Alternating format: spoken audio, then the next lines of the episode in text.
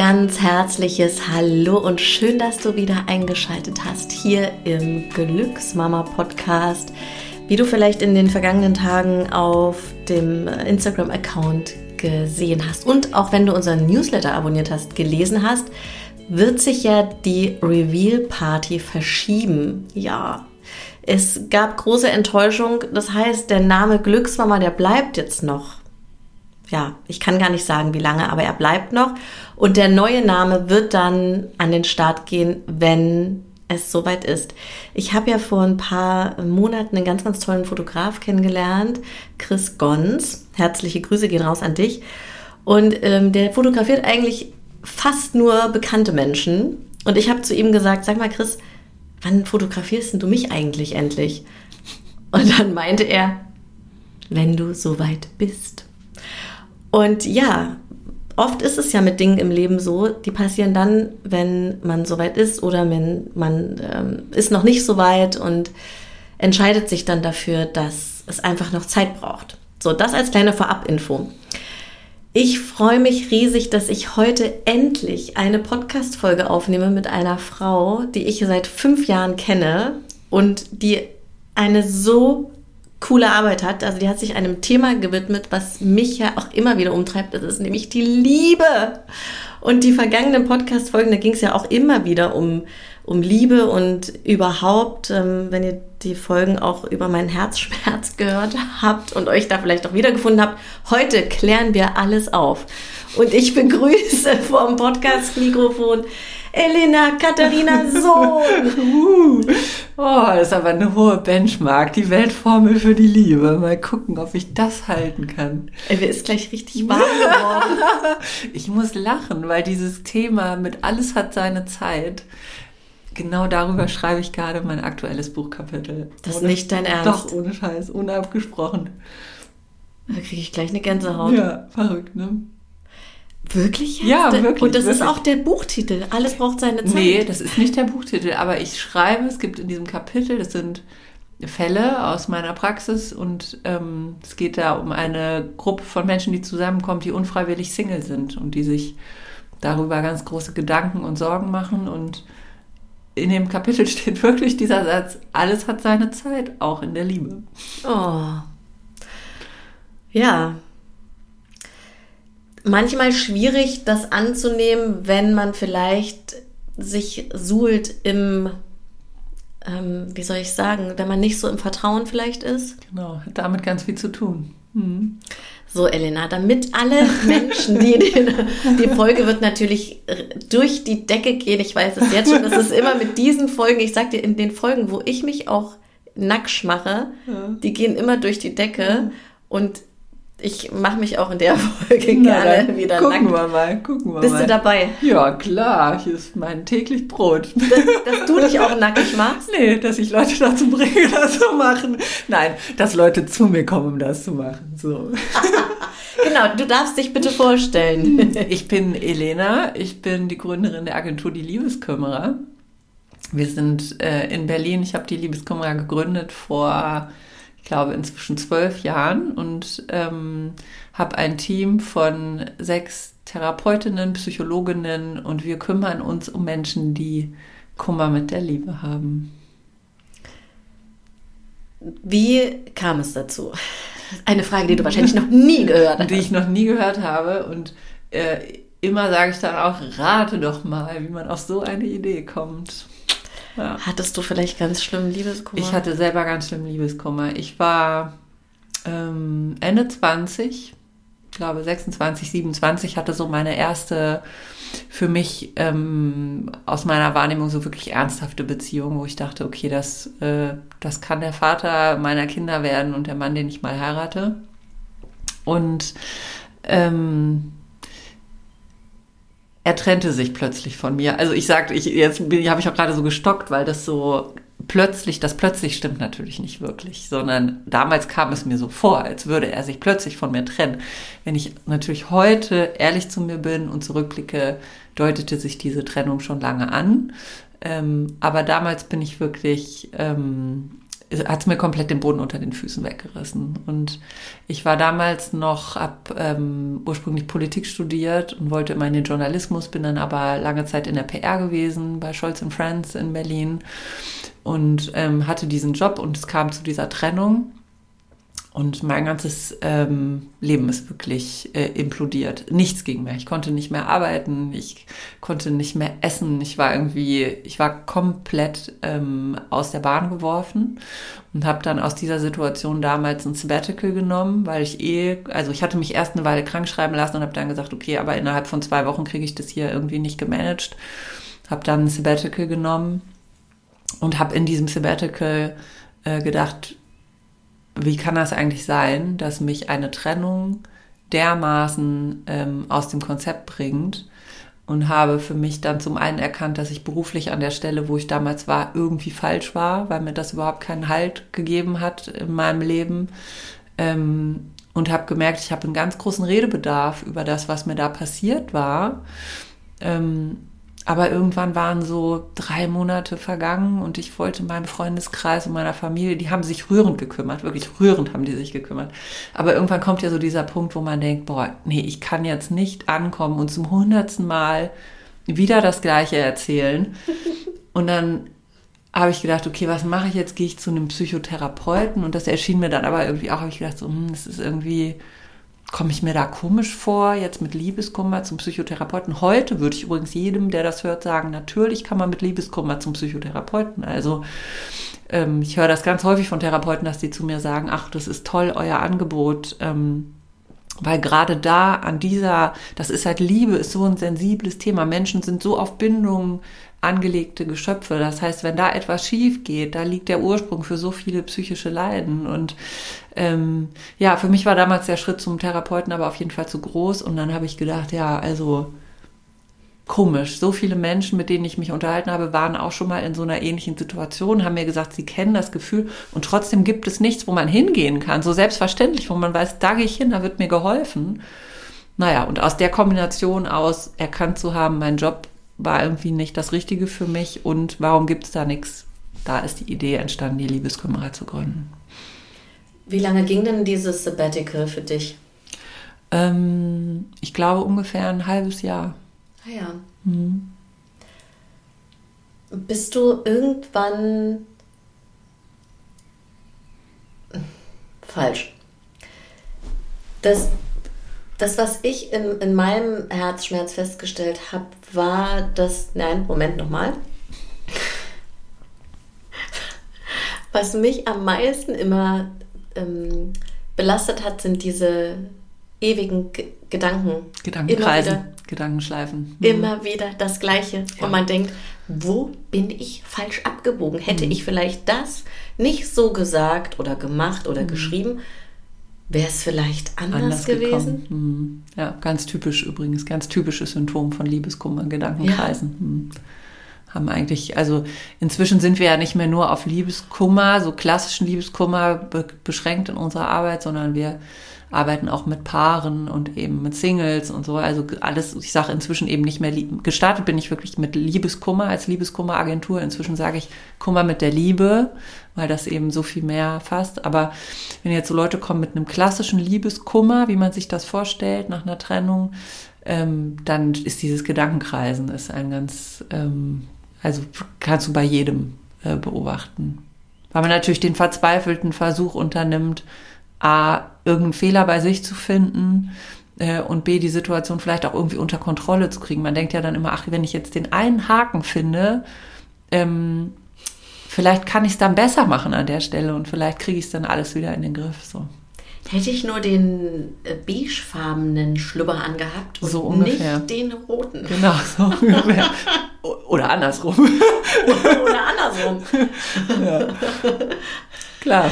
Mhm. Weißt du, welches, welches Buch für mich ähm, ein krasser Gamechanger war und dann neben natürlich deinem, welches ich jetzt auch noch lesen werde, mhm. ähm, Eckart Tolle, Die Kraft der Gegenwart. Mhm. Habe ich nicht gelesen, aber kenne ich natürlich namentlich. Mhm. Ich habe fast nichts verstanden. Mhm. Und er hat auch zu, zu Beginn gesagt, wenn du es nicht verstehst, lies einfach weiter.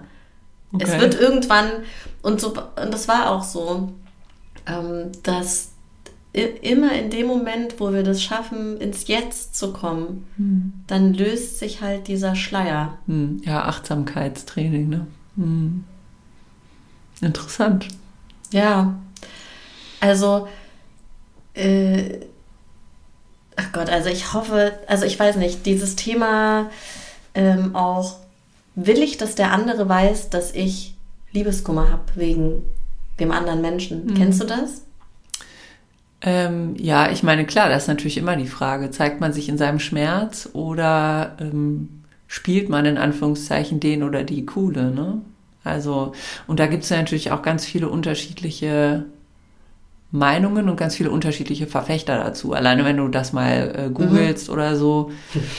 ähm, Wie du die Augenbraue dabei hochgezogen hast. Ja, also, also ich sehe das sehr kritisch, ne? Also mm, ich weiß nicht, wahrscheinlich haben viele jetzt, die zuhören, auch schon mal diese von diesen klassischen Ex-Zurück-Ratgebern gehört, die es so gibt im Internet. Den kosten dann Text meistens your ex back. Kosten, kosten 30 Euro mit Geld-Zurück-Garantie, wenn es nicht klappt und so, solche Geschichten. Ich weiß nicht, was dann wirklich passiert, wenn man sein Geld zurück will, keine Ahnung. Ähm, und da ist die Strategie ja in der Regel so, ja, brich den Kontakt ab, sei cool, zeig nicht äh, deine Verletzlichkeit und deinen Schmerz und so. Und also um ehrlich zu sein, na, da halte ich tatsächlich überhaupt nichts davon. Ich finde, um eine gute, gesunde Beziehung führen zu können, ist, ähm, ist ein abgedroschenes Wort, aber ist Authentizität unglaublich wichtig, damit überhaupt echte Nähe entstehen kann. Und, und Authentizität ist auch unglaublich wichtig, damit man überhaupt glücklich sein kann in seinem eigenen Leben. Weil wenn man jemandem die ganze Zeit nur was vorspielt äh, oder seiner Umwelt was vorspielt, dann verhindert das in gewisser Weise auch, dass man sich selbst nah ist. Und meiner Überzeugung nach kann man überhaupt nur glücklich sein im Leben, ähm, wenn man sich selbst nah ist und auf seine eigenen Bedürfnisse achtet. Und das hat eben ganz viel damit zu tun, auch authentisch nach außen zu sein. Und deswegen rate ich meinen äh, Klientinnen und Klienten zeig dich ruhig in deinem Schmerz. Also auf eine, auf eine wohldosierte Menge und äh, Weise. Und das funktioniert dann meist auch. Also was ja auch häufig passiert, ist, dass Menschen lange Zeit nach einer Trennung so das unterdrücken und dann versuchen irgendwie cool zu spielen und irgendwann geht's nicht mehr und dann knallt es alles aus einem raus und dann ist es eben viel dramatischer und viel schlimmer. Ich habe gerade heute noch mit einer ähm, Klientin gesprochen, die sagt, sie, ähm, sie will sich eigentlich bei ihrem Ex-Mann nicht melden, aber sie merkt, sie sitzt den ganzen Tag da und denkt über ihn nach und auch nachts und es rattert in ihrem Kopf.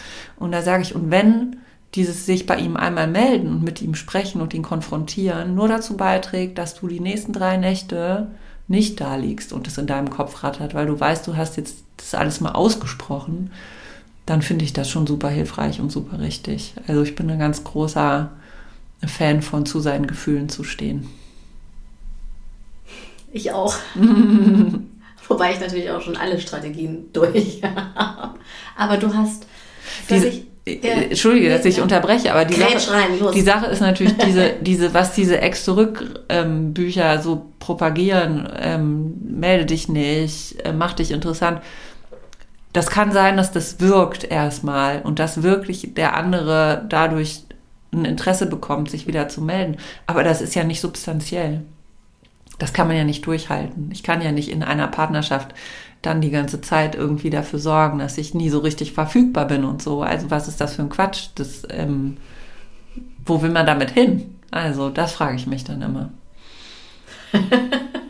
Boah, das ist wirklich, das ist, das, ist eine, das ist eine sehr gute Frage. Wo will man damit hin? Ja. Also ähm, eine, eine Frau, die ich, wo ich äh, schon mal was gehört habe drüber, die hat das so ganz vom Urschleim aufgezäumt mit, wie Männer evolutionär ticken und Frauen mhm. und dieses Jagen und äh, und dass wenn sie erstmal richtig, damit sie sich richtig committen, müssen sie erstmal durch die Jagd durch. Die Keule schwingen und so. Mhm. Die, durch die Jagd durch, genau. Mhm. Aber um ehrlich zu sein, ich, ich, ist mir auch irgendwie zu simpel, weil ich, ich meine, guck dir mal an, wie wir leben. Das ist doch, du kannst doch nicht einfach nur das so runterbrechen. Hm. Naja, es gibt natürlich schon so Zusammenhänge, die auch tatsächlich in ähm, Partnerschaften, also zum Beispiel bei Partnerwahlkriterien kann man das sagen. Da, äh, da spielen tatsächlich solche, ähm, solche alten Gepflogenheiten oder Muster eine Rolle, noch immer, so dass ähm, Männer zum Beispiel eher eine Frau suchen, die so ein bisschen zu ihnen aufschaut, ähm, der Versorger sein wollen und eben dann auch eine Frau haben wollen, die sich dem vielleicht, also gar nicht bewusst, ne? Die meisten Männer würden ja sagen, ja, ich will eine Frau auf Augenhöhe, natürlich. Aber wenn du dann siehst, welche Frauen sind das, die sie attraktiv finden, sind es eben häufig doch eher die, die so ein bisschen, also wo das Kräfteverhältnis vielleicht so ist, dass, dass die Frau ein bisschen aufschaut zu dem Mann. Und Frauen viele Frauen wünschen sich insgeheim das Gleiche. Insofern passt das ja auch eigentlich ganz gut zusammen. Dass es gibt auch viele Frauen, die suchen eher die starke Schulter zum Anlehnen und so. Und das sind natürlich auch alles so ganz, ganz, ganz, ganz alte Muster. Der Versorger, der für meine Sicherheit sorgt, der für meine Kinder sorgt und so. Ähm, aber je, je besser gebildet und je stärker, je unabhängiger Frauen werden, umso mehr entsteht da natürlich ein Problem, weil an irgendeinem Punkt gibt es für eine bestimmte Kategorie Frau dann gar nicht mehr den Mann, zu dem man aufschauen kann. Wer soll das dann sein? Also ne? Harry Styles. Ja, und solche und solche und solche solche Aspekte spielen natürlich schon eine Rolle und es ist manchmal ganz gut, sich die auch mal bewusst zu machen, ähm, wo das so herkommt. Also so so ganz abstreiten kann man das tatsächlich nicht, aber ähm, gerade im Kontext von Rar machen und Spielchen spielen und so, meine ich, klar, das ist ein, das ist ein Muster, mit dem man unter Umständen dafür sorgt, dass der Mann sich erstmal für einen dann wieder interessiert, wenn wir jetzt von Mann und Frau so sprechen wollen. Ne? Ähm, aber die Frage, die wir gerade schon hatten, wo soll das hinführen? Also, das kann ich ja in der Partnerschaft nicht durchziehen oder will ich, also würde ich zumindest nicht wollen. Gibt vielleicht Frauen, die das anders sehen, aber würde ich zumindest nicht wollen. Du siehst mich sprachlos. nee. ähm, ich, ich, dadurch, dass ich mich ja wirklich oft nackig, nackig schnacksch mache im Podcast, nacksch und im Wind dazu stehe und dann oft hoffe, dass bestimmte Menschen diese Folgen niemals hören werden. oh je.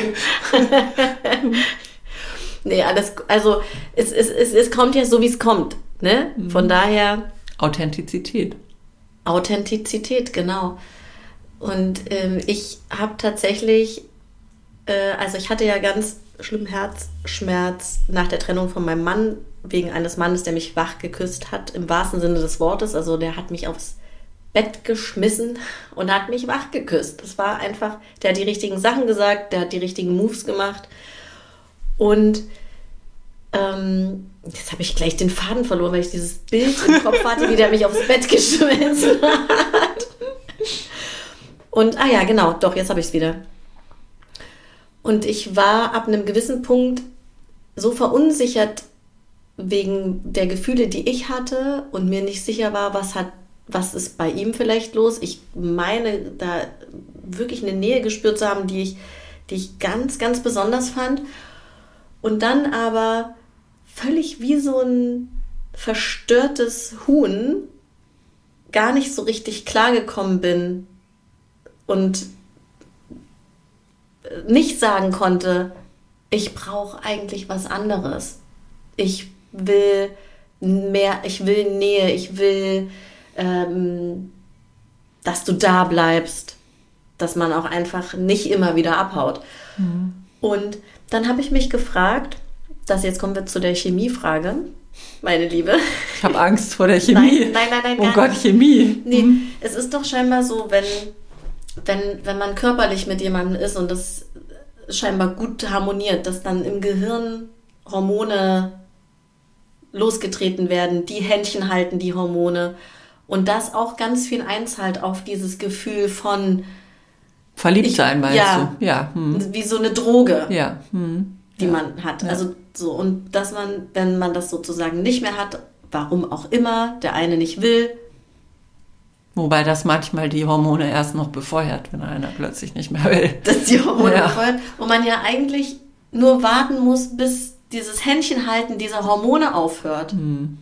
Ja, aber Verliebtsein entsteht nicht im Kopf, sondern im Herz. Ne? Also ich meine, nach der Theorie entsteht es natürlich auch im Kopf, aber also wenn du dir das in der Situation hundertmal sagst, das sind jetzt nur die Hormone in meinem Kopf, ich glaube, das hat noch keinem geholfen, ähm, sagen wir mal, eine unglückliche Verliebtheit gut zu überstehen, weil es eben etwas ist, was sich emotional abspielt und ja, was man schwer sich rational dann erklären kann. Also, also insofern, ja. insofern, das ist jetzt, wenn, wenn Menschen zu mir kommen, die unglücklich verliebt sind, sowas habe ich immer mal wieder natürlich. Auch Leute, die wirklich lange, lange unglücklich verliebt sind. Wie so. lange? Gib mir eine Zahl, die mich hier gleich vom Hocker schmeißt. Jahre, Jahre, Jahre. Jahre? Jahre. Hm. Ohne dass Kontakt ist zwischen den beiden, oder? Gibt also gibt so unterschiedliche. Ähm, überhaupt grundsätzlich muss ich sagen, ich habe in meiner äh, Praxis eigentlich schon so ziemlich alles gehabt, was man sich vorstellen kann. Ähm, also und es, es gibt wirklich Dinge, die so krass sind in der Liebe, dass man sich die gar nicht vorstellen kann. Ich sage manchmal, wenn ich so mit Leuten über meine Arbeit rede, sage ich, wenn ich das, was ich in meiner Praxis so höre, ähm, in irgendeinem Film sehen würde, würde ich immer denken, oh mein Gott, was haben die sich denn ausgedacht? Was ist das denn für ein Quatsch? Und das, was mir passiert ist oder was ich höre von Menschen, ist einfach das noch potenziert, so ungefähr.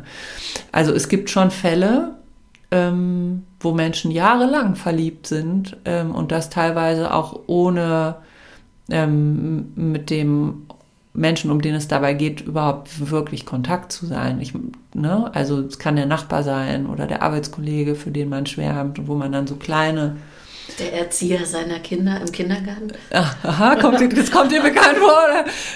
Hast du das irgendwie schon mal irgendwo erlebt? Oder, ähm, ähm, Freundin von einer Freundin ja, natürlich. Ja, natürlich, natürlich. Ja, also sowas kann es natürlich geben und das, also auch da, ähm, sowas, sowas kann auch pathologisch sein. Es gibt auch sowas wie Liebeswahn tatsächlich, ähm, dass Leute wirklich, also wirklich in einen wahnhaften Zustand abdriften in der Vorstellung mit jemandem. Also Beispiel, ähm, ein Mann steht morgens an der Bushaltestelle und ähm, an dieser Bushaltestelle sieht er jeden Tag gegenüber beim Bäcker, wie die ähm, Angestellte im Bäckersladen morgens um 7 Uhr die Tür aufschließt.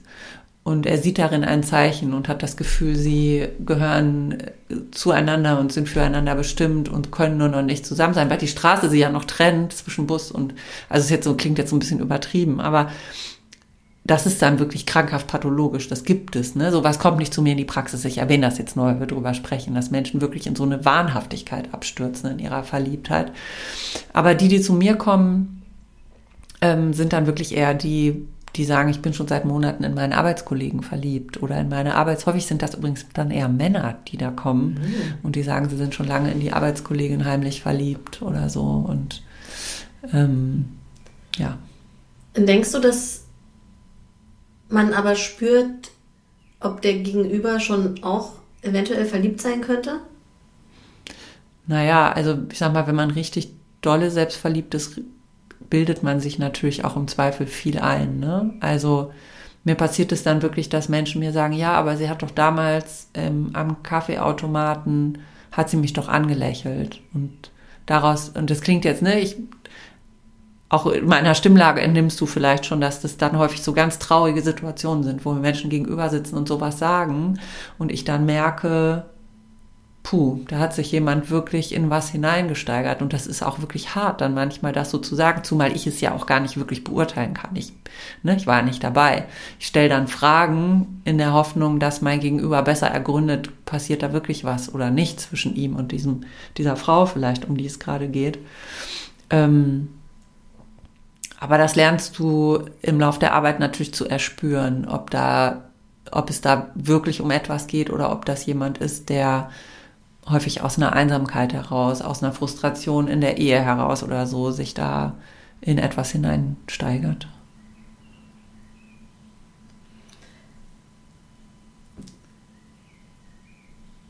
Die Vögel zwitschern hier so schön. Ja, das Klein Machno. Das Klein Machno. Willkommen auf dem Land. Ob die verliebt sind gerade, die Vögel? Ich glaube ja, es ist jetzt die klassische. Wobei, die haben, glaube ich, ihre Nester jetzt schon gebaut, ne? Ich weiß nicht, da kenne ich mich nicht so aus mit Vögeln, muss ich ehrlich sagen. Aber du kennst dich mit Vögeln ja. okay. mit, mit, denen, mit den Flügeln. Aber, ähm, aber ich glaube, die ganze Natur ist gerade im Verliebtheitswahn eigentlich. Ja, hm. wir sind hier, wir sitzen nämlich hier am 27. April 2023, je nachdem, wann du diese Folge hörst. Es kann ja sein, dass du die erst in fünf Jahren hörst. Aber vielleicht wieder im April, wenn wir Glück haben. Dann, dann vielleicht, dann ja, passt es. Dann sogar. passt es. Wenn wir, wenn wir sagen, okay, wo Frau Basina, bitte reißen Sie sich zusammen. Ich werde mir gleich nochmal einen Sekt nachschenken, dann bitte, bitte, bitte. Besser. Nimm, nimm, noch ein bisschen Aperol dazu am genau. besten. Was ist denn der schnellste Anker, den man sich zuwerfen kann, damit man sich nicht so sehr in dem anderen verliert. Du meinst jetzt, wenn man eine Trennung erlebt hat oder ähm könnte auch was Allgemeingültiges Grund haben, oder? Also auch wenn man unglücklich verliebt ist oder hm. im Liebeswahn ist oder was auch immer. Hm. Naja, das ist so ein bisschen, ähm, also den einen Anker mit Sofortwirkung, den, den gibt es natürlich leider nicht, sondern wenn Menschen zu mir kommen, die in diesem ähm, Strudel gefangen sind, dann geht es im ersten Schritt erstmal darum, ihnen diesen Strudel überhaupt bewusst zu machen. Ne? Also einmal so klassisch ähm, kommen Menschen, die zu uns kommen, so zwischen drei und zehn Sitzungen ungefähr. Ähm, und das ist total interessant zu beobachten, dass es häufig so ist, dass in den ersten zwei, drei Sitzungen ähm, es im Gespräch wahnsinnig schnell, wahnsinnig viel um den Ex-Partner geht. Oder also wenn wir jetzt so von so einer klassischen Trennung sprechen wollen. Ähm, und sich immer alles, alles geht um den Ex-Partner. Und ähm, meine Aufgabe ist da natürlich auch, immer wieder mein Gegenüber auf sich selbst zurückzulenken und zu sagen, wie geht's dir denn dabei und was könntest du denn tun, damit es dir besser geht? Und dann auch vielleicht ein realistischeres Bild zu zeichnen von der vergangenen Beziehung und so ein bisschen arbeite auch viel körperpsychotherapeutisch übrigens, für dich wahrscheinlich auch ganz interessant, ne? weil häufig ist es so, dass die Leute wahnsinnig äh, viel im Kopf sind und im Kopf auch häufig Dinge vielleicht sogar schon klar haben und die emotional nicht umsetzen können. Und dann ist so Arbeit mit dem Körper total hilfreich. Also auch in der Hinsicht, durch Körperübungen versuche ich dann immer mehr mein Gegenüber wieder stärker auf sich zu lenken. Ähm, und dann ist es total interessant, dass im Beratungsverlauf häufig genau dieser Knackpunkt oder dieser Moment kommt, wo mir jemand gegenüber sitzt und sagt, ähm, Wahnsinn, ich habe die letzten drei Stunden immer nur über meinen Ex-Partner gesprochen, kann das sein? Und dann sage ich, ja, das kann sein, genau so war's. Und dann, in dem Moment, wo du merkst, du hast es geschafft, der Person wieder einen besseren Zugang zu sich selbst zu vermitteln, ähm, dann ist auch meist der allergrößte Berg schon geschafft. Aber es gibt nicht diesen einen, ich kann dir nicht sagen, macht so und dann funktioniert sofort, ne? weil das sind alles so ähm, Binsenratschläge und Weisheiten, die man da geben kann. Tu was Gutes für dich, ähm, sorg dafür, dass du genug essen, essen, trinken, schlafen, rede mit Leuten drüber und so. Aber am Ende geht das, was wir mit den Menschen machen, in unseren ähm, Beratungsgesprächen, äh, viel mehr in die Tiefe. Also ich habe ja eine eigene Methode entwickelt. Ich weiß nicht, ob du mhm. die ähm, kennst. Die heißt die Glücksherzmethode, weil ich festgestellt habe, dass Menschen, die in diesem ganz akuten Zustand zu uns kommen, ähm, ein Ding natürlich gemeinsam haben und das ist genau das auch, was du jetzt meintest gerade, dass ich, ich lasse die ihr Herz aufmalen auf einen Zettel und sage, ähm, dieses Herz ist das, der symbolische Ort jetzt mal für dein ganzes Leben, Lebensglück. Und jetzt schraffier doch mal oder trenn irgendwie mal ab, zu wie viel Prozent hängt denn dieses Lebensglück von deinem Partner, Ex-Partner, Wunschpartner, Partnerschaft ab. Und dann ist es ganz häufig so, dass die Menschen dieses Herz nehmen und irgendwie zu 90 Prozent mit Partnerschaft ausmalen. Das heißt, du hast dann irgendwie noch so eine kleine Ecke oder eine Spitze irgendwo, ähm, wo noch so steht Freunde, Job, irgendwie, keine Ahnung, was dann da halt so steht.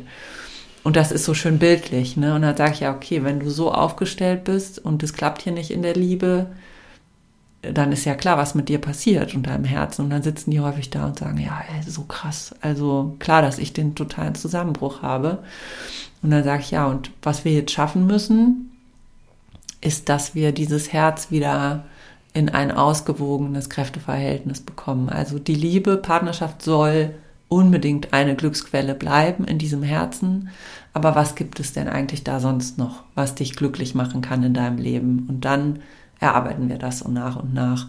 Und ähm, was daran auch super interessant ist, ist, dass Leute dann häufig so impulsiv, spontan zu mir sagen, ja, aber das ist super unromantisch. Soll ich jetzt nur noch hier 30 Prozent des Herzens mit Partnerschaft schraffieren? Das so, so ist doch nicht die Liebe. Und dann, dann fühle ich mich immer so missverstanden, ne? weil das eben natürlich auch dann, das will man, wenn man meine Arbeit macht, nicht hören, dass man unromantisch ist. Und dann sage ich immer, nee, es ist genau das Gegenteil, weil erst dann, wenn du so aufgestellt bist in deinem Leben, kannst du eigentlich auch ein guter Partner sein, ne? weil du dann auf Augenhöhe deinem Gegenüber begegnen kannst und nicht aus irgendwelchen Ängsten von, vom Alleinsein, Unsicherheiten, was auch immer eine Beziehung eingeht, die dir gar nicht gut tut. Und, und erst dann ist aus meiner Überzeugung eine lange, glückliche Partnerschaft überhaupt möglich. So. Total schön. Total schön. Wirklich. Ja. Ich glaube ja auch immer, dass das auch so eine Reise ist, die man ja in Sachen Liebe macht. Also man es sind ja die Begegnungen mit den Menschen, die man auch hat. Also ich war ja 15 Jahre mit meinem Ex-Mann zusammen, also äh, ich war 23 bis, bis, bis ich 38 war. Wahnsinn, krasses, krasses Alter, auch krass. Krasses Alter, oder? Krasses bitte, Entwick krasse können, Entwicklungsspanne. Können wir das bitte mal auseinanderhacken, Abgefahren. liebe Frau Sohn? Abgefahren. ja, oder? Und, und deshalb hat es mich natürlich auch so zerlegt. Das habe ich ganz oft. Ich habe ganz oft Kundinnen. Und ich schenke mir jetzt einen Sekt. Ja, mach dir das. Auch, mach das. Auch ähm, ja, auch einen kleinen Schluck nehme ich auch noch. Ähm, der ist, glaube ich, jetzt nur leider wirklich gar nicht mehr kalt, leider. Hm, naja. Ähm, also ich habe tatsächlich, habe ich das in, in, in meinem Buch, was ich dir vorhin geschenkt habe, Gut bei Herzschmerz, habe ich das auch genauso geschrieben und habe gesagt, dass es gibt immer unterschiedliche Gründe, warum Menschen versuchen so viel Lebensglück aus Partnerschaft zu schöpfen. Also das kann ähm, ganz tiefe seelische Gründe haben. Das kann, da können Glaubenssätze dahinter stecken, die man hat, ähm, falsche, wie wichtig Partnerschaft ist.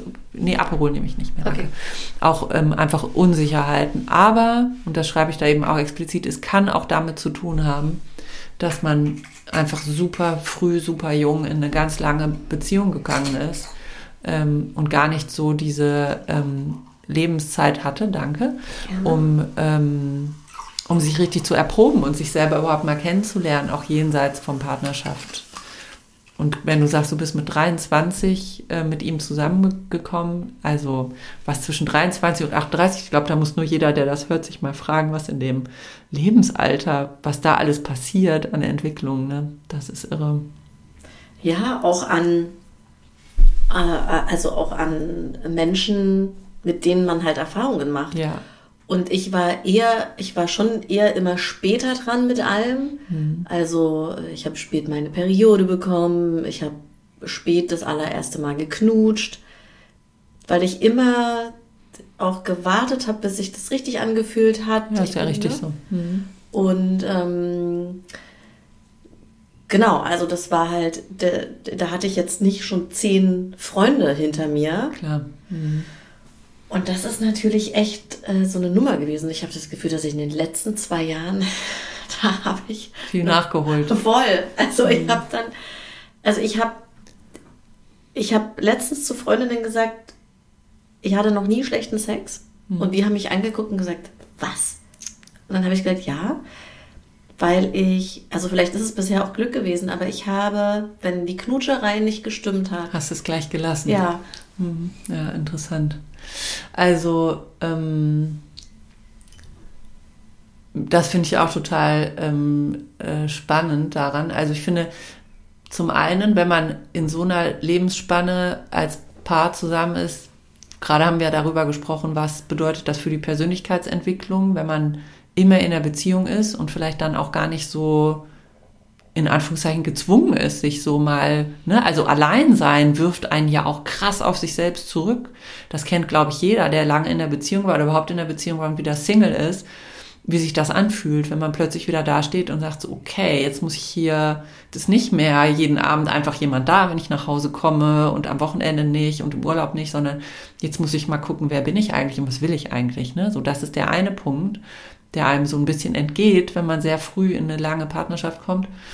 Ähm, und zum anderen finde ich das ganz interessant, was du jetzt sagst, dass du sagst, du hast im Grunde da auch ganz viele Erfahrungen vielleicht entbehrt, die dann so ähm, du, du nachholst, weil auch das jetzt so aus meiner professionellen Sicht dann total spannend ist. Was passiert mit Paaren, die so früh zusammenkommen?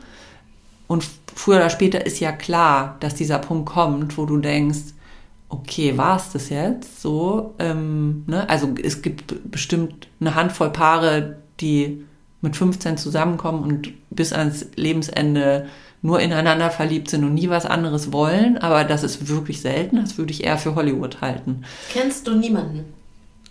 Ähm, nein, ich kenne niemanden. Also ich kenne natürlich Senioren, die ihr Leben zusammen verbracht haben aber die sind weit davon entfernt von dem, was wir in unserer heutigen Wahrnehmung als eine romantische, glückliche, auf Freiwilligkeit basierende Beziehung geführt haben, sondern ja, du lachst, aber ich, ja. ne, das sind die, das sind die Paare, die sind, das war halt einfach so. Man war dann zusammen und so, da kam ja eine Trennung auch gar nicht in Frage. Die Frauen hatten gar keine Möglichkeit, sich zu trennen. Ähm, jetzt mal rein aus gesellschaftlich-wirtschaftlichen Gründen, das ging gar nicht. Und insofern, klar, sind das dann Ehen, die irgendwie 60 Jahre gehalten haben, aber das heißt nicht, dass es glückliche Beziehungen waren, zumindest in vielen Fällen nicht.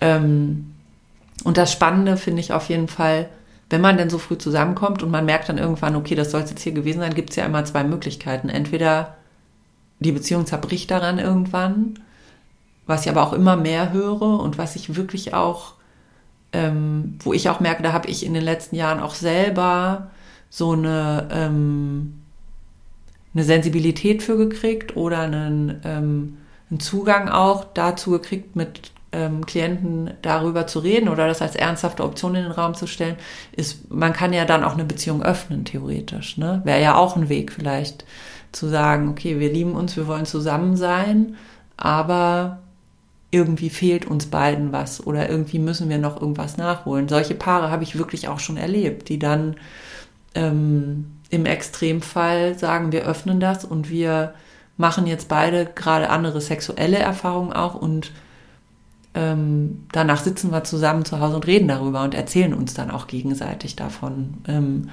und das finde ich auch bemerkenswert dann, wenn Beziehungen auf diese Art und Weise wachsen können, auch an so einer Herausforderung. Ja, absolut. Äh, ich hatte letztens ein Gespräch mit ähm, auch einer meiner Ex-Affären, die ich hatte, waren, waren ja ein paar in den letzten zwei Jahren. Ähm, und er meinte, dass er überhaupt gar nicht daran glaubt, dass sowas funktioniert, dass immer irgendwann einer leidet oder einer. Dass was funktioniert? Die, eine, eine offene, offene, Beziehung. Beziehung. Hm. Dann habe ich gesagt, ich, das kann man so nicht einfach nur so schwarz-weiß sagen. Das stimmt auch nicht. Also da habe ich genug Gegenbeispiele, mhm, die, ich, die, ich, bringen könnte. Mhm. Aber es ist natürlich so, es müssen beide wirklich fein damit sein. Ne? Also schwierig ist es natürlich, und das hast du auch häufig, dass einer von beiden das will und der andere macht so zähneknirschend mit, weil er den anderen halt nicht verlieren will. Und das ist natürlich dann doof. Aber also ich, äh, ich habe eine ganz extreme Geschichte mal erlebt und über die habe ich dann nachher sogar, das, das klingt jetzt, das meinte ich vorhin, als ich dachte, ich, ich höre Geschichten, die sind so äh, krass. Über die habe ich sogar mal für eine Frauenzeitschrift dann geschrieben. Das war genau so ein Paar, die waren irgendwie lange zusammen und ähm, haben dann irgendwann beschlossen, sie öffnen das und ähm, waren da wirklich beide total cool. Die hatten vorher auch schon eine total freie Sexualität gelebt. Die gingen auch in Swingerclubs und solche Geschichten. Und, ähm, und dann entwickelte sich das so, dass er am Ende ähm, so ein Edel-Callboy geworden ist. weil die sowieso diese offene Beziehung hatten und dann gesagt haben, okay, wenn du sowieso mit anderen Frauen schläfst, dann ja, können wir eigentlich auch ein bisschen Geld damit verdienen zusätzlich. Also solche Konstellationen gibt es halt wirklich. Und dann, die waren beide irgendwie, ich glaube, es waren beides Polizisten. Das heißt, die, weiß ich nicht, ja, die hatten vielleicht auch, haben die gedacht, ja, da können wir, können wir unser Budget ein bisschen mit aufbessern hier. Und ähm, dann haben die das so gelebt. Und für sie kam es, er hätte zu ihr, sie hätte es sogar auch machen können. Er hätte da auch die Offenheit für gehabt, aber sie hat gesagt, nee, nee, das ist nichts für sie. Und dann sagte sie mir nämlich da, damals noch der Unterschied wäre, ich habe gefragt, was ist denn da der Unterschied? Warum willst du das denn nicht? Und warum macht er das? Und dann sagten sie zu mir, ja, ähm, der Unterschied wäre, dass die Kundinnen, die ihn buchen, ähm, Frauen, die so eine Dienstleistung in Anspruch nehmen, die werden immer sehr gepflegt und sehr ähm, nett und gut im Umgang und so. Das wäre was ganz anderes als ein Mann, der sie als Frau buchen würde. Das ähm, würde sich für sie nicht richtig anfühlen, ähm, weil sie eben dann auch mal damit rechnen müsste, dass das Typen wären, die sie irgendwie eklig findet und so. Und Nein. die Erfahrung hatte er wohl nicht gemacht. Und ja, also was gibt es. Super. Hm. Aber auch irgendwie strange, oder? Das ist anders, also ähm, dass es in die eine Richtung funktioniert.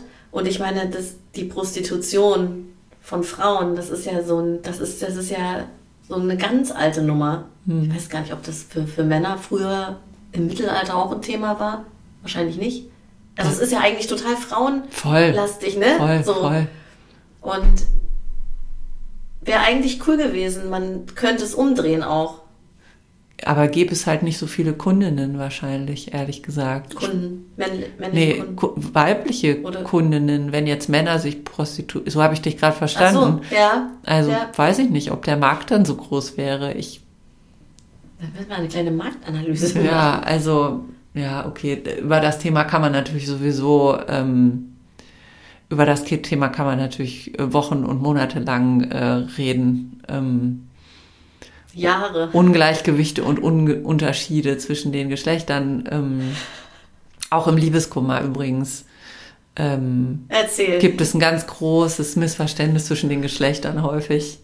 Das habe ich schon ganz früh gemerkt, als ich mit meiner Arbeit angefangen habe, dass so die Geschlechter, also nee, erstmal muss ich dazu sagen, ich habe, wie gesagt, vor ungefähr zwölf Jahren äh, meine Agentur gegründet und damals waren 95 Prozent unseres Klientels waren Frauen.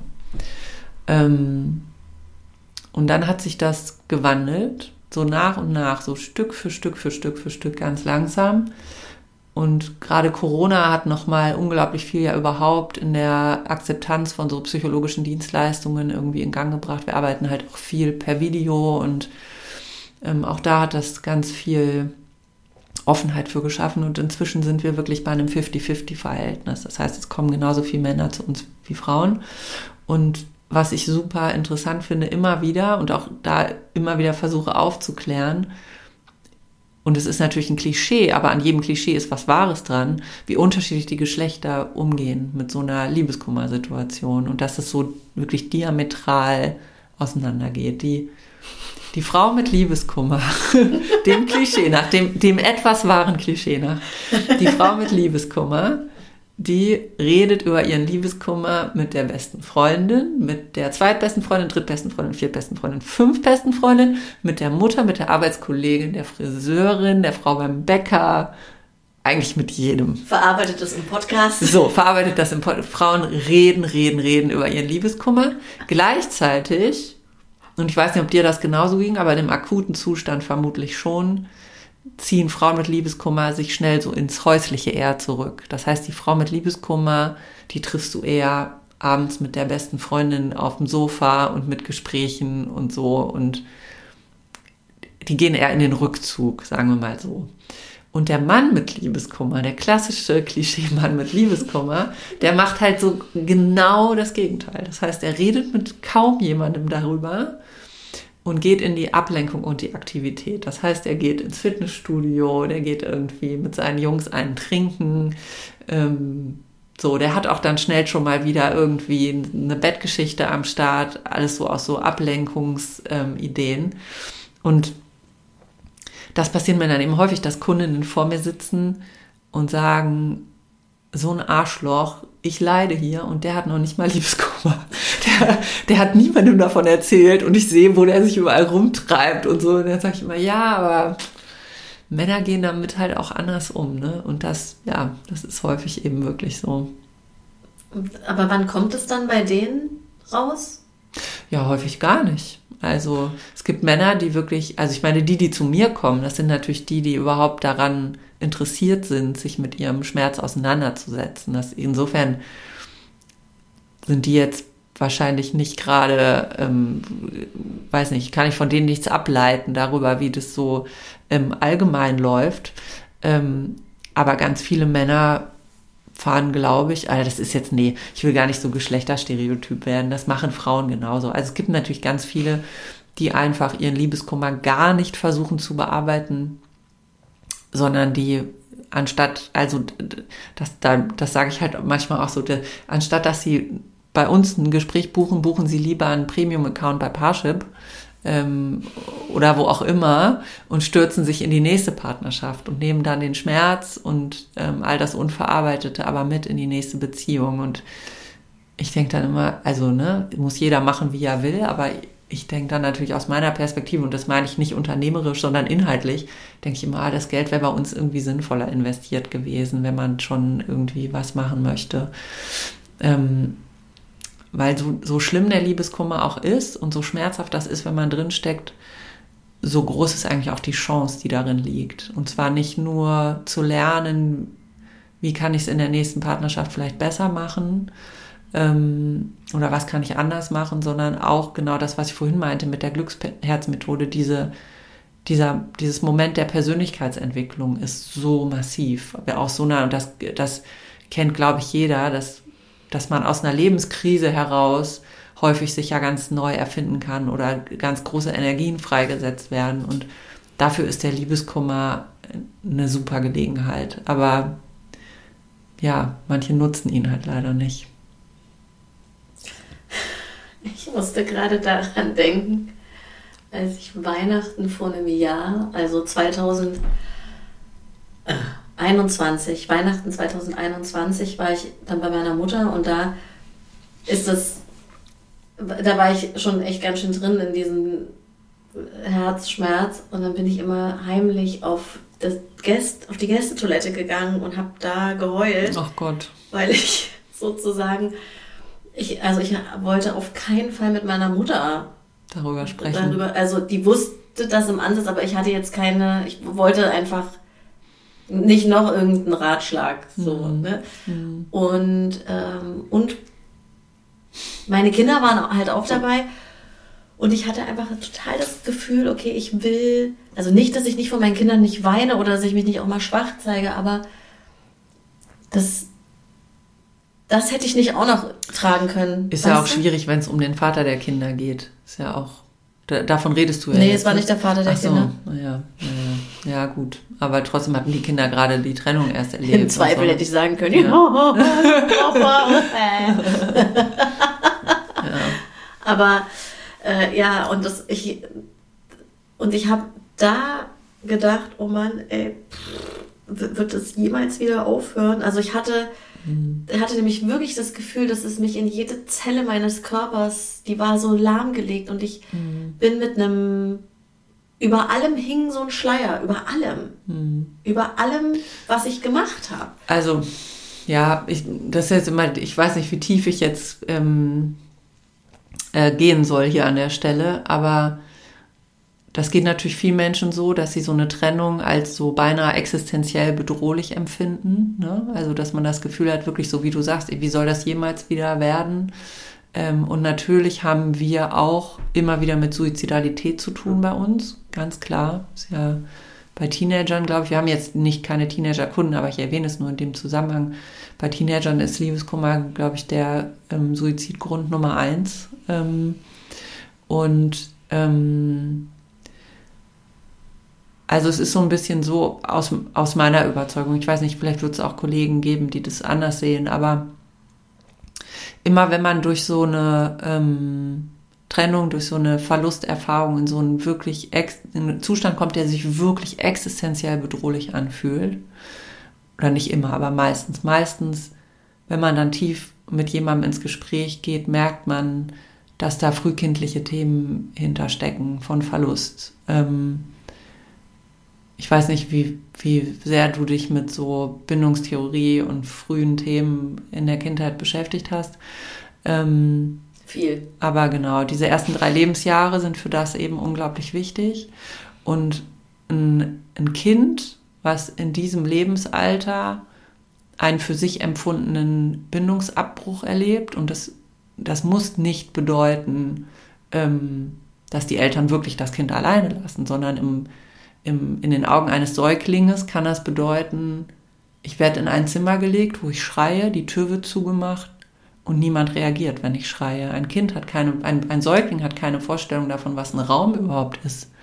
Ähm, der merkt einfach nur, ich bin hier alleine und ich bin in meinem Überleben davon abhängig, dass diese Menschen sich um mich kümmern. Das heißt, der Säugling, auf dessen Schreien man nicht reagiert, kriegt Todesangst, kriegt wirklich Todesangst. Und ähm, das ist ein Gefühl, was sich ganz früh verankern kann dann in Menschen. Und wenn du später im Erwachsenenalter wieder solche Bindungsabbrüche erlebst, wo eine Beziehung scheitert, dann kann das dieses ganz ursprünglich in dir angelegte Gefühl von Todesangst triggern. Und das ist dir dann gar nicht so vom Kopf her natürlich nicht bewusst. Vom Kopf her denkst du nicht, okay, ich habe jetzt gerade Todesangst, aber du merkst, was emotional und was häufig ja auch rein ähm, physisch in deinem Körper abläuft, der total verrückt spielt. Und das sind eben häufig dann diese ganz, ähm, diese ganz frühen Themen, die dahinter stecken. Ich habe das in der Arbeit mit meinen Klienten immer, immer, immer, immer wieder, dass du auch in, wenn du ähm, in so ähm, toxischen Partnerschaften steckst oder so, spielen ja auch so ähm, frühe Erfahrungen mit den Eltern, Glaubenssätze, die da entstanden sind, häufig eine ganz große Rolle. Und ich habe das also schon immer beobachtet. Und als ich selber Mutter wurde, ähm, vor fünf Jahren, habe ich zum einen allein durch die Mutterrolle da nochmal einen ganz neuen Zugang zugekriegt. Aber ich habe damals auch beschlossen, dass ich, ähm, und da haben mich viele dann gefragt, hey, warum machst du das jetzt? Hörst du mit den Liebeskümmerern auf? Ich habe eine ähm, Ausbildung gemacht hier in Berlin in der Schreibabyambulanz. Ein Jahr lang Krisenbegleitung für ähm, Eltern und Schreikinder und da ging es eben ganz viel um Bindungstheorie. Und das habe ich natürlich nicht gemacht, weil ich mit den Liebeskümmerern aufhören wollte, sondern gerade weil ich es für die Arbeit mit den Liebeskümmerern besser verstehen wollte, was da passiert in diesen ersten drei Lebensjahren. Und ähm, ja, also wenn wir da das Fass jetzt aufmachen, da kann ich, da kann ich jetzt stundenlang monologisieren zu, weil ich auf Basis dessen so vieles in unserer Gesellschaft so kritisch sehe, weil bei mir nachher landen die Leute, die ihre, die Beziehungsprobleme haben und die Bindungsprobleme haben und wo man dann merkt, ja, gut, das ähm, ja, kommt aus dieser frühen Zeit. Ja, also meine Mutter und ich, wir haben ja da auf jeden Fall auch ein gemeinsames Thema, was auch immer wieder aufploppt, wo ich mich auch tatsächlich frage, ob wir das gemeinsam nochmal angehen sollen. Also wir sprechen darüber, äh, als meine Mutter mich geboren hat, wo ich bin ein bisschen zu früh geboren, war auch sehr klein und, äh, und leicht und ich wurde sozusagen in einen ganz anderen Trakt des Krankenhauses gebracht und das für zwei Wochen. Oh je. Hm. Und meine Mutter meinte, als sie mich dann zurück hat, also nicht nur, dass es für sie der Horror war, ja, kann man als, wenn man selber Mutter ist, ne, da denkt man gleich so, weiß mhm. ich, ich meine, ich habe mein Kind geboren und habe es direkt hoch, mhm. ich habe es sofort hochgenommen und mir auf die, selber ja. auf die Brust gelegt. Ja. Und, ähm, und sie meinte, als sie mich dann irgendwann nach zwei Wochen hatte, wusste sie natürlich erst nicht, ist es wirklich mein Kind? Mhm. Und sie meinte, dass ich völlig, also dass ich einfach nichts gemacht habe. Mhm. Ja.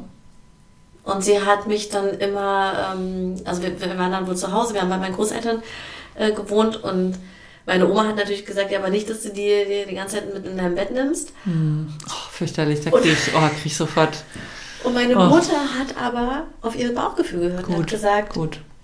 äh, ich habe, die hat sofort immer, wenn sie ins Bett ist, hat sie mich mit mhm. reingeholt. Mhm. Und dennoch frage ich mich, also ich finde das super, dass sie das gemacht hat, ne? Und dennoch habe ich das Gefühl, und das kann gar nicht anders sein, habe ich einen Knacks wegbekommen. Mhm. Fragst du dich oder hast ja, du hast das Gefühl ich, für das dich? Gefühl. Ja, hast das Gefühl. Ja. Mhm. Also von diesen zwei Wochen mhm. totally mhm. weg. Ja. Man weiß, also wenn, wenn man sich dann auch diese Krankenhausabläufe vorstellt und damals haben ja die Krankenschwestern auch getickt, wie sie getickt haben. Mhm. Ja, also, ne? Absolut, absolut. Und das ist ja viel, ähm, das ist halt viel verbreiteter, auch heute noch, als man so denkt, dass sich darüber nicht richtig, dass man das gar nicht so richtig reflektiert, vielleicht, ne? oder dass viele Menschen das nicht so richtig reflektieren und ähm, also wie gesagt, da, da, wenn ich das Fass öffne jetzt, dann driften wir vom Thema ab, weil ich da so feste Meinungen zu habe und Ansichten gerade ähm, aus meiner Arbeit heraus. Aber ähm, wenn man den Gedanken, sowas mit den Eltern nochmal aufzuarbeiten im Sinne von es zu verstehen. Ne? Also ich finde, das ist halt auch ganz wichtig, dass wenn ich mit Klienten an solchen Punkte komme, ähm, dass es nie um Vorwürfe geht oder so. Ne? Also jetzt in deinem konkreten Fall natürlich sowieso nicht. Deine Mutter äh, konnte nichts dafür, da ging es um dein Überleben im Zweifel, das ging ja gar nicht anders. Aber es gibt natürlich auch Fälle, ähm, wo Eltern einfach so handeln aus einem Unwissen heraus oder weil sie, so wie du auch sagst, irgendwie auf irgendwelche Autoritäten oder Verwandte oder so hören und sich dann gegen ihr Bauchgefühl entscheiden und sich anders verhalten oder wo einfach wirklich Dinge schieflaufen, wo man im Erwachsenenalter auch sagen kann, Mensch, warum hast du das nicht anders gemacht? Aber auch da, finde ich, geht es dann nie darum, Vorwürfe zu machen, sondern es geht darum, ein Verständnis zu entwickeln. Also im wahrsten Sinne ist einfach wirklich zu verstehen, was da passiert ist und warum der andere sich so verhalten hat, weil das bedeutet auch irgendwie auf eine Art, ähm, das dann loslassen zu können oder auch zu wissen, an welchen Stellen man ähm, gut für sich selbst sorgen sollte oder mit sich selbst auch nochmal in den Dialog kommen sollte dann zu diesen Dingen. Mhm. Ja. ja. Ja, aber das ist auf jeden Fall sehr spannend, finde ich. Ja, und das hast du, wie gesagt, wenn Menschen mit unterschiedlichsten Beziehungsproblemen, Liebesproblemen kommen, ähm, spielt das ganz häufig eine Rolle. Und das ohne, dass ich das, ähm, also auch das ist vielleicht wichtig dazu zu sagen, das, was wir machen bei den Liebeskümmerern, wir sind alle ausgebildete ähm, Therapeuten, Psychologen.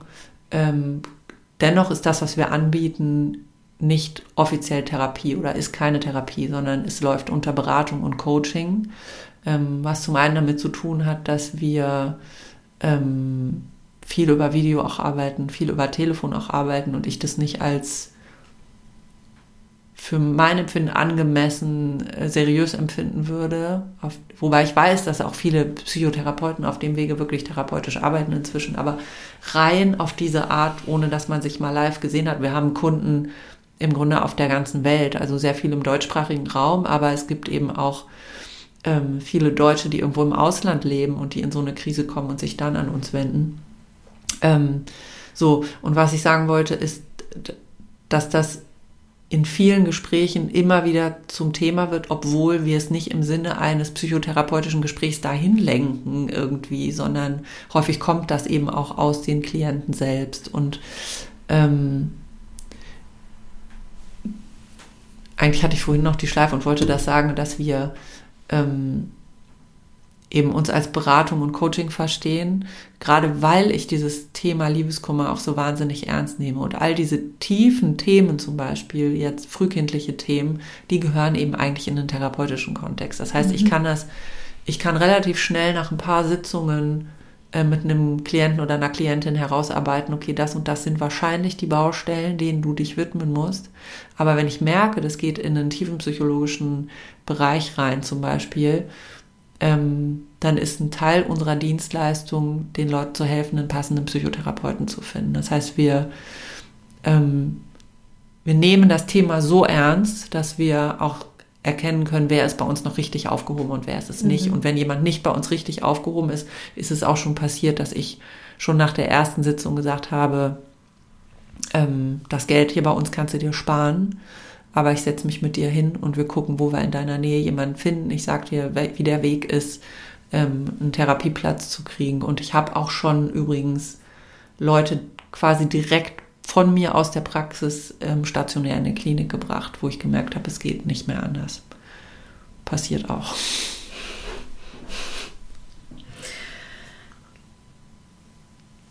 Ja, aber schau mal, wo dich dein Liebeskummer hingebracht hat. Ja, ich bin auch heute, ich bin heute wirklich, ähm, ähm, ja, ich kann schon sagen, ich bin, bin auch äh, dankbar, ähm, dankbar, weiß nicht, ob das das richtige Wort ist, aber ich bin total zufrieden und glücklich damit, wie das gelaufen ist, weil ich, das ist das, was ich vorhin meinte, in dieser Krise steckt halt so ein Moment für Persönlichkeitsentwicklung. Ich ich weiß nicht, wo es mich sonst hingetrieben hätte. Ich, wahrscheinlich hätte ich sonst an einem anderen Punkt in meinem Leben, ähm, weiß nicht, mich nochmal ähm, weiterentwickelt, als ich es jetzt mit Ende 20 war. So, aber, aber wahrscheinlich wäre alles anders gelaufen und ich bin ganz, wirklich ganz zufrieden mit dem, was ich mache. Ich liebe meine Arbeit sehr.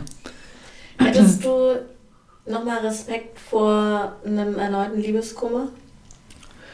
Ja, Jetzt mach dich nackig. Das werde ich, das werde ich tatsächlich oft gefragt. So. Ähm, oh nein, ich hab, dachte, ich bin die Erste, die diese Frage stellt. Nur im Freundeskreis natürlich werde ich das gefragt. Ähm, und es ist so, dass ich. Du hast so gefragt, ob ich Respekt habe vor einem Liebeskummer. War das die genaue Formulierung? Ähm, War es, glaube ich. Oder ja.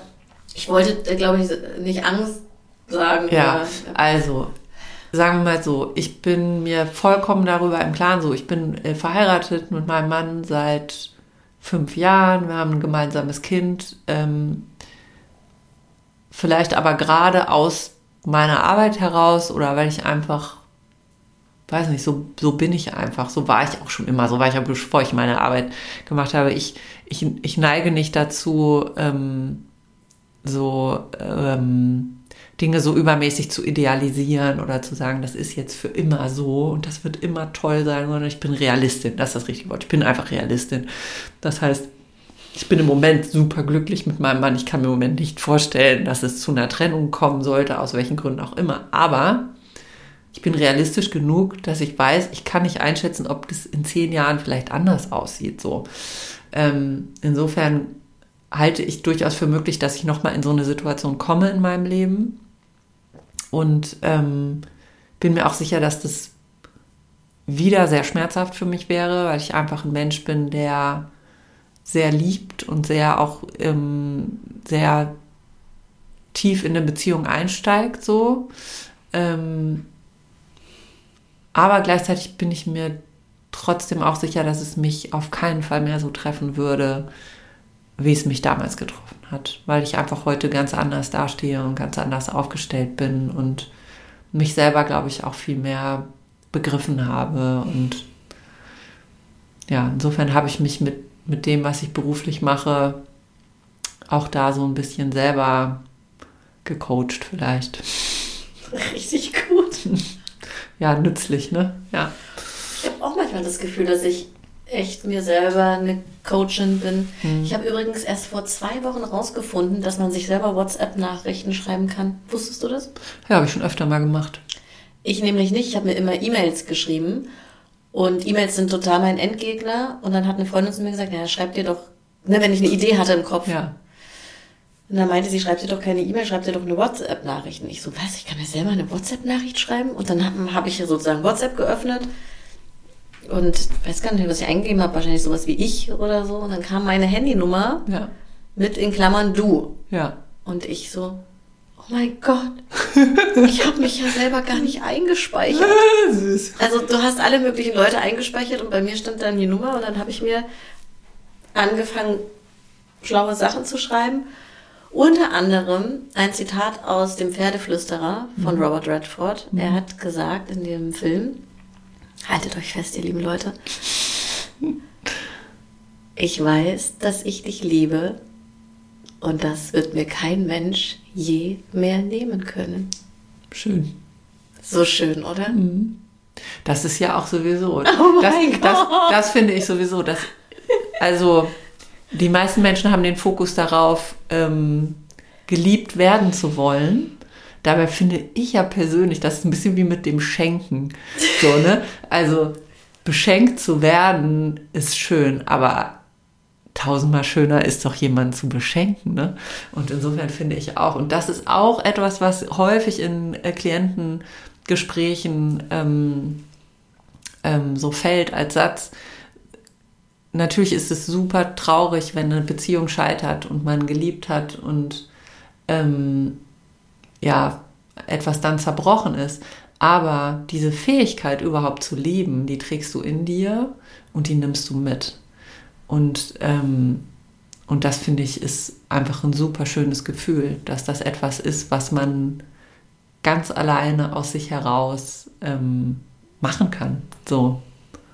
Ne? Und auch manchmal äh, habe ich auch schon äh, mit, mit, meistens mit Frauen tatsächlich mich hingesetzt und dann irgendwie Fotos angeguckt aus der vergangenen Beziehung. Und dann ist es einerseits super traurig, aber da ist meine Philosophie auch so ein bisschen zu sagen, das sind halt super schöne Momente gewesen, die du gesammelt hast in deinem Leben. Und das ist genau das, dieses, wie dieses Zitat, das kann dir niemand mehr nehmen. Das ist dein Schatz und den nimmst du mit. Und nur weil jetzt die Partnerschaft zerbrochen ist, sind ja eigentlich diese glücklichen Momente nicht weniger wert, sondern die, die gab es ja und die waren ja echt. Und ähm, da, da schließt sich der Kreis zu vorhin, alles hat seine Zeit im Leben, so, ne? Und ähm, ja, man kann in seinem Leben eben auch mehrere Liebesgeschichten erleben.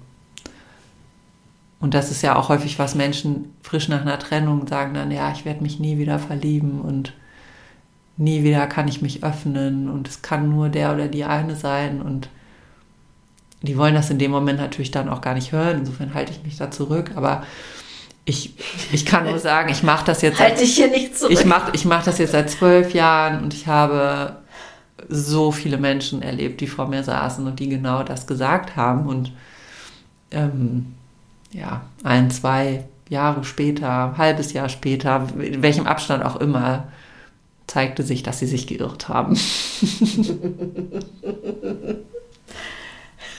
ja, ja, ja. Vertrauen. ja, auch Vertrauen ins Leben, ne? Und am Ende, selbst wenn nicht nochmal so ein Knall kommt, also ich hatte wirklich auch viele tolle Begegnungen in den, jetzt erst, wo ich sozusagen ja Erfahrungen gemacht habe, mit Ende 30, habe ich ja erst angefangen, meine ganzen Erfahrungen zu machen, hatte ich so tolle Begegnungen mit Männern, die, die mich nicht so umgehauen haben, wie das der eine gemacht hat, der mich aufs Bett geschmissen hat. Mhm. Das war schon, das war schon einfach besonders. Ich weiß nicht, ich habe dem in die Augen geguckt und das war, war da, da war einfach, das, das war Manchmal, manchmal stimmt die Körperchemie auch einfach. Ne? Ja. Ja. Mhm. das auch. ja. Oder die Brusthaare. ich stehe ja auf Brusthaare. Falls ihr das noch nicht wisst da draußen. Jetzt wissen wir es, jetzt wissen wir es. Ich habe es schon öfter im Podcast. Ich habe mit einer Freundin so eine Brusthaartheorie aufgestellt. Die steht überhaupt gar nicht auf Brusthaare. Und hatte auch noch nie Männer mit Brusthaaren. Und ich habe gesagt, wie kann das sein? Ich habe immer welche mit Brusthaaren, außer mein Ex-Mann. Der hatte kaum welche. Ah, Und ich würde mal sagen, finde den Fehler. interessant, interessant. Ist interessant, Ja, oder? Ja. Vielleicht, weil ich dann doch erst im Laufe meiner Entwicklung zwischen 23 und 38 wusste, dass ich eigentlich Brusthaare will. Ah, das kann sein. Ja? Ja, kann doch sein. Hm. Oder du wolltest es halt einfach nicht sehen. Klar. Ja. Hm. Gott, wie, was habe ich denn vorher gesagt, vor dem Brusthaaren? Ähm. Oh Gott. Jetzt Ja. Weiß ich auch nicht mehr. Zurückspulen können wir wohl nicht. Ne? Hm. Naja, Sprachen wir über Körperchemie? Körperchemie. Ähm, Ach so, und jetzt weiß ich es wieder. Ähm, das ist ja nicht, es muss ja auch nicht zwangsläufig sein, dass man nochmal so eine Liebe erlebt, wie man sie erlebt hat. Genau, so. aber dankbar dafür zu sein, dass das solche da Gefühle da waren und selbst mhm. wenn, also ne, oft will man doch, wenn ich es so fühle, dann muss es der andere auch fühlen. Mhm. Davon bin ich komplett weg. Ja, richtig so. Ich denke mir so, hä? Was weiß ich denn, wie der andere Mensch aufmacht oder nicht aufmacht? Das ist ja auch eine Entscheidung. Ja. Es ist doch eine Entscheidung, sich aufzumachen. Mhm. Und genauso ist es eine Entscheidung, nicht aufzumachen. Mhm. Das hat ja nichts mit mir zu tun. Ja, häufig ist es auch einfach zusätzlich eine Frage des Timings, ne? ob es gerade passt. Klar. Was ich ähm, in dem Zusammenhang auch so traurig schön finde, ist, dass ich, also die Altersspanne der Menschen, die so zu uns kommen, die variiert so zwischen, ja, die jüngsten sind eigentlich so 20, also sind wirklich die allerjüngsten dann, weil wir ja eine bezahlte Dienstleistung sind. Das heißt, wer drunter ist, erlaubt sich das, kann sich das noch gar nicht erlauben. Das heißt, eigentlich geht es altersmäßig so ab Mitte 20 wirklich erst los.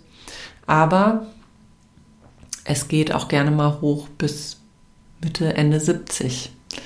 Und das finde ich eine ganz besondere ähm, Gruppe in dem ganzen Zusammenhang, weil ähm, dann du nämlich häufig genau diese Paare hast, über die wir vorhin schon sprachen, ähm, die ihr Leben lang zusammen waren, aber mehr so aus Abhängigkeitsgründen.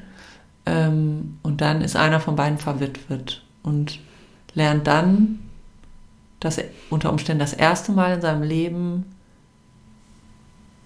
kennen, was es wirklich bedeutet, verliebt zu sein. Ich hatte mal einen ganz, also wirklich einen ganz, ganz, ganz, ganz traurigen Fall.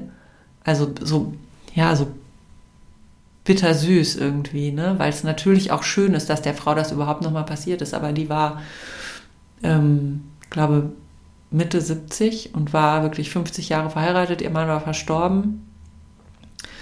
Und dann lernte sie ähm, nochmal einen Mann in diesem hohen Alter kennen, der auch in ihrem Alter war und hat sich unsterblich in den verliebt. Und das war wirklich, sie hat zu mir gesagt, dass ich ich wusste vorher gar nicht, dass es sich so anfühlen kann und dass es sowas gibt. Und das lief dann zwischen den beiden ein paar Monate und dann trennte der sich von ihr.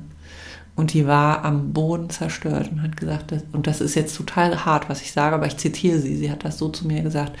Sie hat gesagt, es war für mich leichter, ähm, den Tod meines Mannes zu verkraften, als diese Trennung jetzt, weil das ist, ähm, Ne, der, die, die hatte jetzt gar keinen Groll ihrem Mann gegenüber oder so. Die hatten eine gute Beziehung wohl auch oder eine, so eine, eine intakte Ehe irgendwie oder eine funktionierende Ehe. Ähm, aber sie sagte, als der starb, das war so höhere Gewalt. Da konnte ich ja nichts gegen machen und das war, das konnte ich dann akzeptieren. Aber jetzt diesen Mann zu verlieren, der sich so freiwillig der freiwillig nicht mehr aus freien Stücken will, der nicht mehr mit mir zusammen sein und gleichzeitig zu wissen, in meinem Alter, wie lange lebe ich denn noch? Wie groß ist denn die Wahrscheinlichkeit, dass ich da jetzt überhaupt noch mal jemanden treffe und dass ich das, was mir jetzt so spät im Leben begegnet ist, noch mal erleben darf? Das hat die ja auch verständlicherweise komplett ähm, ähm, zu Boden geschmettert und das war also das sind halt auch dann so Momente, wo du, und das gibt es auch in meiner Arbeit, wo du so an deine Grenzen auch wirklich kommst, wo du ähm, eigentlich viel mehr als mitfühlen und immer wieder sagen, es ist kostbar, dass sie das überhaupt erleben konnte. Viel mehr kannst du auch gar nicht machen. Das wollte ich vorhin übrigens auch noch sagen, als du sagtest, du wolltest gar keine Ratschläge von deiner Mutter. Ähm, das ist etwas, was ich Angehörigen ja auch ganz häufig sage oder Menschen. Manchmal habe ich das so im Freundeskreis, dass jemand zu mir sagt, ich kenne jemanden, der gerade Liebeskummer hat, was soll ich denn machen? Und dann sage ich immer, das Beste, was du machen kannst, ist einfach nur da sein und zuhören. Weil diese schlauen Ratschläge und Tipps und komm und mach mal so und so, das braucht es meistens gar nicht. Und häufig ist es eher lästig sogar. Aber wenn du in einem Liebeskummer eine oder zwei Personen um dich hast, von denen du weißt, die kann ich 24/7 anrufen und denen kann ich auch zum 5000. Mal noch wieder das Gleiche erzählen und die hören mir zu, das ist das Kostbarste, was dir passieren kann. Also, und da, ähm, ja, versuche ich immer für zu werben. Ja, also ich habe auf jeden Fall auch immer ein offenes Ohr für, für die äh, Liebesthemen meiner Freundinnen. Gut. Und die andersrum auch, also ich meine, die konnten sich immer wieder, also mit meinem Ex-Mann, das war ja auch so ein Ritt, bis das überhaupt, bis wir überhaupt zusammengekommen sind. Und da haben alle zu mir gesagt, Christina, vergiss es, das wird nichts. Hör also, und am Ende hast du gesagt, Etchi Matchi. Und als wir geheiratet haben, haben natürlich alle gedacht, hm, krass. Okay. Ja. Naja, gut. Mhm. okay. Ja. Und ähm, aber was die sich anhören konnten. Also ich bin ja dann auch sehr, ich weiß auch nicht, ich bin dann schon, ich kann einfach auch, auch wie ich in meinem Job sehr dranbleiben kann an Sachen, mhm. so kann ich das halt auch so mhm. im Privaten. Mhm. Ja. Ja. Also so ein bisschen mehr Loslassmodus, das merke ich ja jetzt. Ne, jetzt bin ich ja, und das hat mich dieser, dieser äh, vergangene Liebeskummer, der hat mich ja so an die Wand gedrückt, dass ich mit Themen konfrontiert wurde, die habe ich mir noch nie so angeguckt. Mhm und zu sagen, also ich bin, ich bin von meinem, von meinem Energietyp jemand, ich muss reagieren können mhm. aufs Leben. Mhm. Und der andere Mensch, der hat mir dazu gar keine Chance gegeben. Weil der er hat sich entzogen. Dem, ja, genau. Ja. Und das war für mich so schlimm, mhm. weil ich hätte lieber reagiert, hm. als auszuhalten, dass da nichts kommt. Hm. Und das war ein ganz neues Fass, was da aufgemacht wurde. Mhm. Und äh, als ich irgendwann begriffen habe, ich muss doch gar nichts machen. Mhm. Ich bin ja immer in so einem Machermodus. Mhm.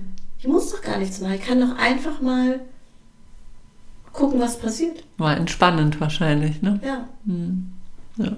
Also jetzt halt erst irgendwann, ne? Das hat schon eine mhm. Weile gedauert. Mhm. Ähm, weil halt diese körperliche Anziehung auch die, die hat mich einfach immer wieder herausgefordert auch. Mhm. Das mhm. kann, ich, kann ich so sagen. Das mhm. ja. war nicht so easy. Mhm.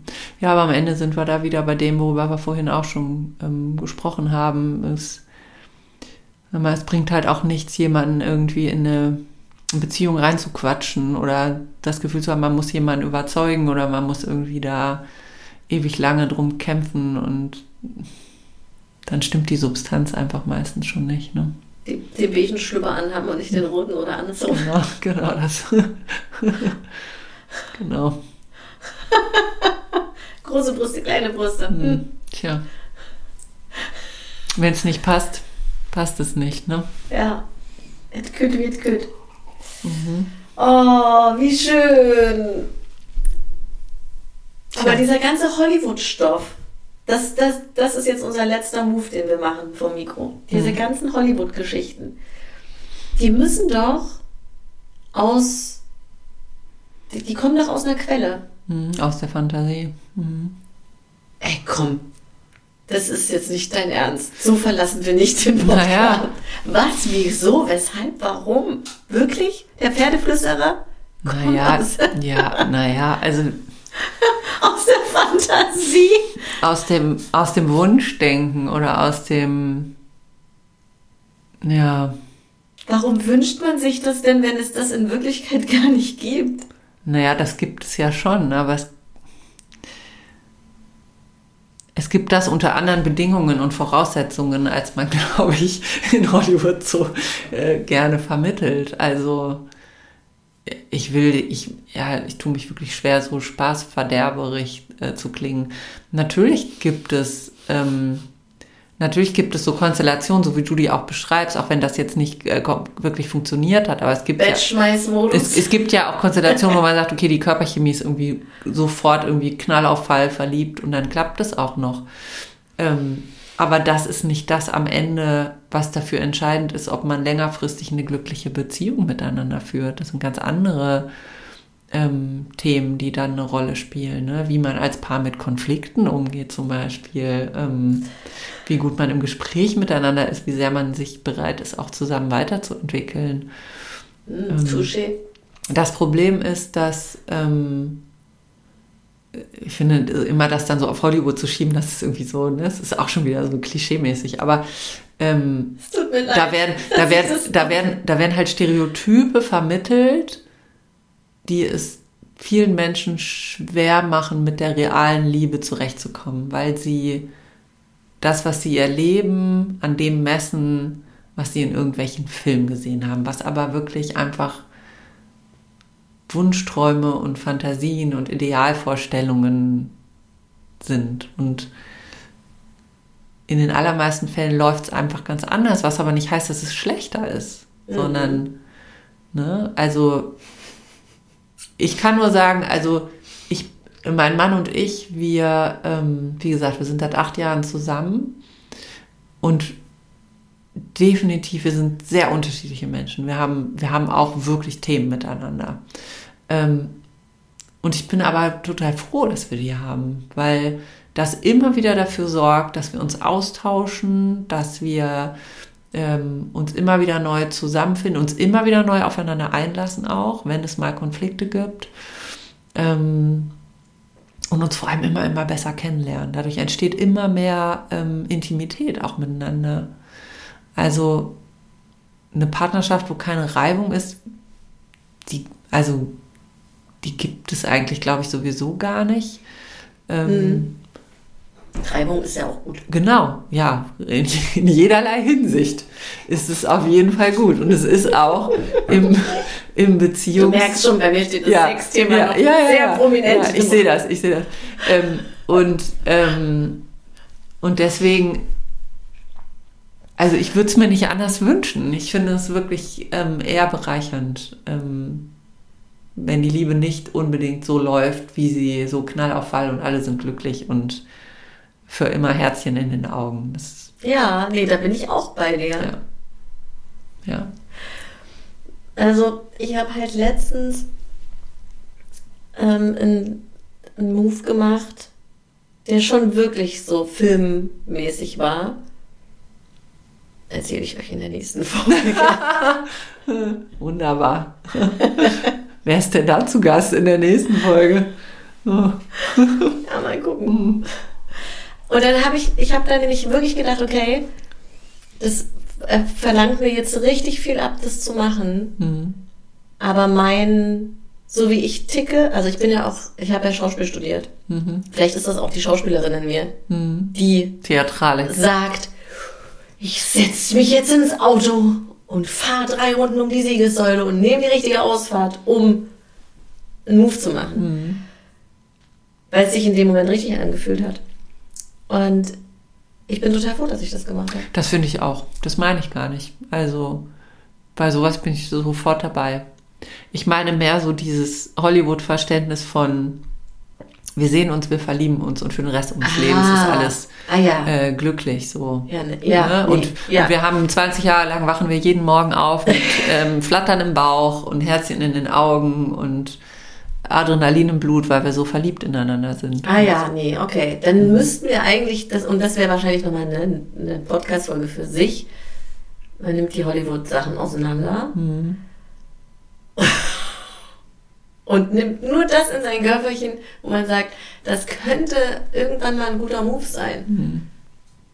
Ja, wobei ich auch da grundsätzlich eher eine Freundin bin von selber ausdenken und selber machen als nachmachen, was man irgendwo mal gesehen hat. Naja, man muss es natürlich adaptieren auf das, was man dann selber macht. Ne? Ähm, man kann ja jetzt auch nicht davon ausgehen, dass man jetzt auf einer Pferderanch plötzlich ist und dann die. Mit Robert Redford vor allem auch noch. Hm. Ja. Der richtig alt geworden ist. Das weiß ich nicht, den habe ich schon länger nicht mehr gesehen. Frag mich, wann der alt geworden ist. Aber gut. Meine Liebe, es war ein, war so schön, dass du hier vor meinem Mikro gesessen hast. Guck mal, wir haben anderthalb Stunden gesprochen. Wahnsinn. Kommt dir das so vor? Nee, gar nicht. Mir auch überhaupt nicht. Ich danke dir für deinen Input. Ich danke dir. Ich wollte dich nur fragen, ob wir noch einen Glückskeks öffnen Wir öffnen jetzt den Glückskeks und du wirst wahrscheinlich, deine Praxis wird gestürmt werden. so wie meine Schamanin, bei der ich auch mal war wegen Liebeskummer. Ach, sehr Ja, interessant. und das war wirklich, die, die hat richtig auch in mir dann was gelöst.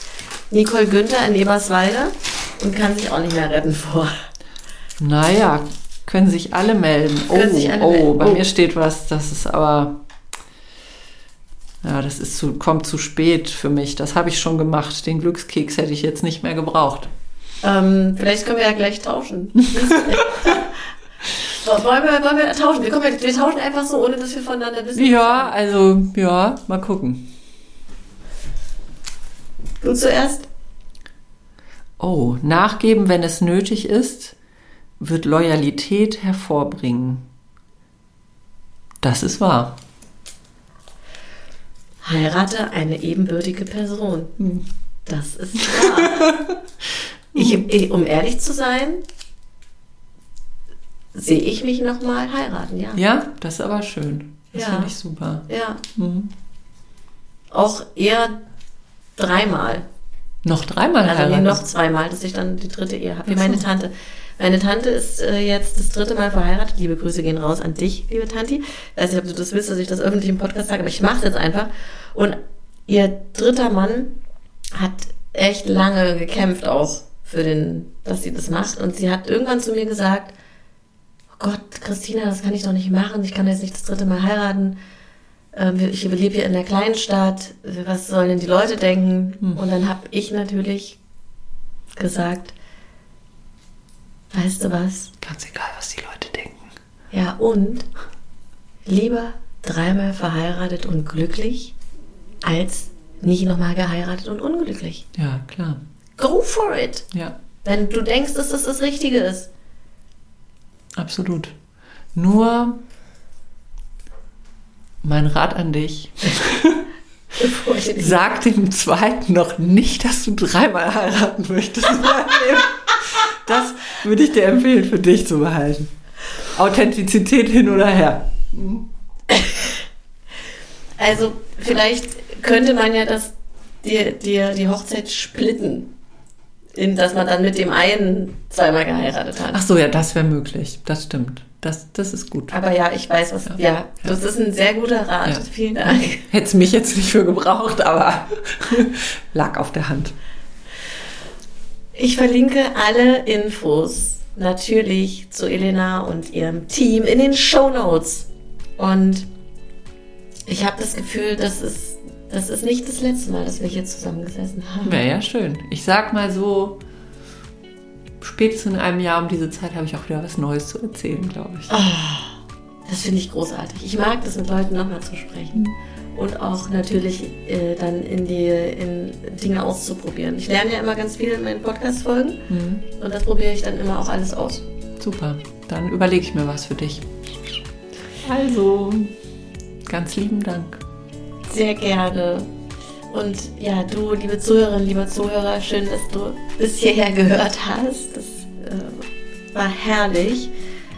Alle Infos findest du natürlich auch auf meiner Seite. Wie gesagt, ich verlinke alle Sachen in den Show Notes. Und wenn du Lust hast, dann freue ich mich, wenn du den Podcast bewertest auf Apple Podcasts oder auf Spotify. Da kann man einfach einen Stern hinterlassen. Das unterstützt meine Arbeit und hebt die Sichtbarkeit an. Vielen, vielen Dank von Herzen dafür. Alles Liebe und bis ganz bald, deine Christina. Tschüss. Ciao, ciao.